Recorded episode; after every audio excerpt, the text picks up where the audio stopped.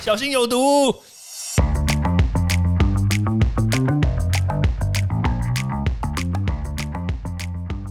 毒物去除了，人就健康了。欢迎来到昭明威的毒物教室。Hello，大家好。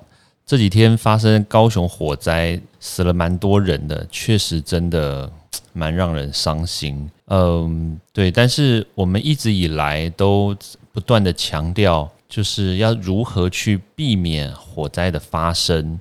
那问题就是这些事情一而再、再而三的出现。而且事实上，我们看起来也没有办法真正的去抑制或者是喝阻这样子的事情发生。那而且说实在话，每一次的这种事情发生，都带走不少人命。那还记得就是前两年台北市钱柜的火灾，在林森北路那个火灾，也带走不少人命，对吧？那当时我记得。吵得沸沸扬扬的，就是说我们要怎么样去加强我们的稽核，然后还有要如何去要求这些稽核的机关、政府单位还有业者要如何的去配合，甚至是符合这个法条。那但是问题是一而再再而三的，我们又看到同样的事情，却又发生在不同的现实。对，那问题就在于说这些东西我们要如何避免？那事实上啊，要如何避免这件事情，在我们这个频道里面来说，其实也是超过我的这个所及的范围。那我能讲的东西呢，就是说要如何去降低它，当它在燃烧的时候，它所释放出来的毒素，它所释放出来的这些有毒物质，可以减低，甚至可以。尽量的降低到让人可以有足够的时间可以逃出来，对吧？我想这个应该会是我们的，就是即使我们预防胜于治疗，我们当然在火灾这种这种事情上面，治疗永远都是慢一步，因为人都死了，治疗基本上来说没有任何意义在这个地方。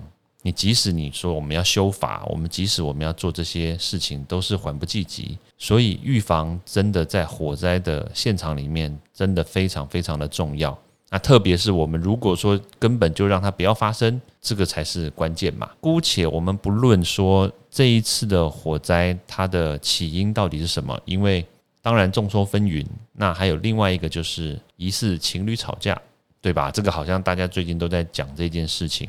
但是问题是，就算他今天吵架，就算他纵火，就算什么东西不小心被点燃，但是问题就在于这个建筑它的一楼。或者是它的其他的周边的地方，是不是有很多的可燃物，对不对？它的低楼层，我记得是以前的旧的商场，有很多很多的可燃物被堆积在那个地方，甚至是有很多的废弃物。所以当这些废弃物遇到火灾的时候，特别又加上这些废弃物，它又是可燃类的废弃物，那刚当然就是一发不可收拾嘛。所以我们基本上来说，当你要去住一个地方，当你要去。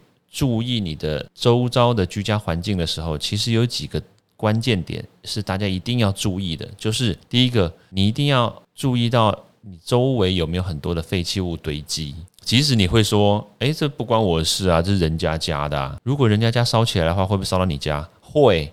那你人家发生意外，可能他逃走了。如果你逃不走，或你家人逃不走，怎么办？吃亏的是你自己啊，对吧？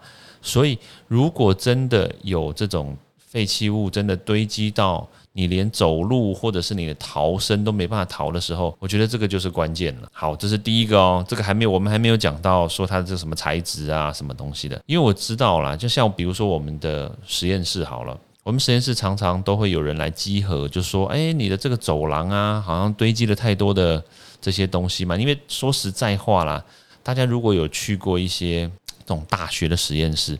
你都会看到这个走廊上面堆的满满的东西，然后人就只能从中间这个缝隙这样走。说实在话哦，我也不是在 complain 哦，但是这些集合单位你们可能真的要去查一下哦，真的有很多地方的实验室都是这样。对，那像我的话，我们那边就是非常宽敞，对不对？还可以躺在地上，还并排哇睡觉啊，不是不能睡在地板上。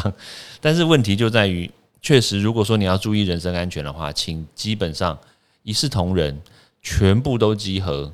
那不，那个应该怎么说呢？就是如果不合法的，或者是它没有维持这个固定的距离，哎，不要以为说这人跟人之间有固定的社交距离哦，这个空间流通其实它也是有一个固定距离的，知道吗？我记得好像是两二点五公尺吧，至少二点五公尺的宽。所以就像我刚刚讲的，有很多实验室啊，就是那种堆的密密麻麻的那种怎么仪器啦，什么有的没的，那你就只能。从中间这样缝隙这样钻过去的哇，那这样就绝对不合法。这种一定要把它抓出来，这样避免这个人身安全遭受到危害嘛。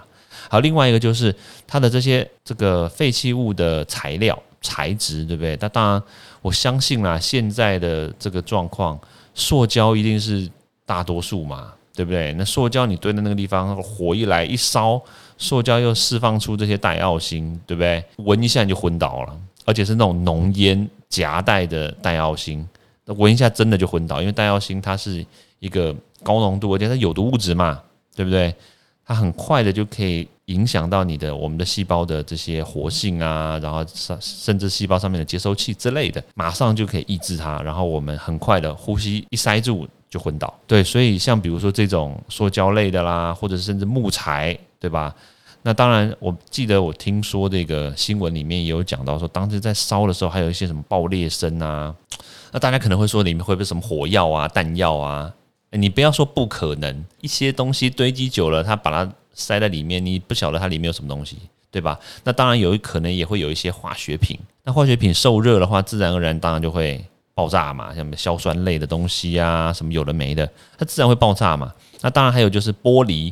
玻璃哎，不是每一种玻璃都是耐热玻璃哦，有些那种一般的玻璃，它加热之后会爆，会爆掉，会爆掉，会破掉的。所以如果你经过那个地方，你逃难的时候，你发现哇，旁边有玻璃的话，它如果是一般玻璃，一加热会破掉，会刺，会刺伤你的皮肤，刺伤你的眼睛。对，那当然还有一些，比如说这种金属类的啊，电冰箱啊，或者是什么电视机啊啊，这里面的东西虽然这种金属板面的东西也有，但是。里面是不是有很多的这种我刚刚所讲的塑胶啦、木材啦、是真纸张这一类的东西，厚纸板都有可能。所以这些东西呢，无论如何，当它接受到高温的时候呢，都会产生很高的危害。即使它本身没有直接对你产生物理性的破坏，但是呢，很有可能它产生出来的这些浓烟或者是化学物质、有毒物质进到你的呼吸道里面去之后。当然就有可能会造成很大的伤害嘛，对，所以基本上来说了，当你要搬到一个地方去的时候，一定要注意它的周遭环境。当你居住在那个地方的时候，如果你的有邻居，如果也是喜欢把东西通通堆在走廊上啊，然后当大家都那个就是生活环境变得很糟的这种，请麻烦检举好吗？麻烦请检举。OK，好。那当然，因为这一个议题真的很沉重，我们就也分享到这边。那当然，希望大家都可以健康平安，这种事情呢，绝对不要发生在各位身上。OK，好，那我们就下次见喽，拜拜！欢迎大家到 Apple Podcast 或各大收听平台帮我订阅、分享、留言。有任何问题或想知道的内容，也欢迎大家来找我讨论哦。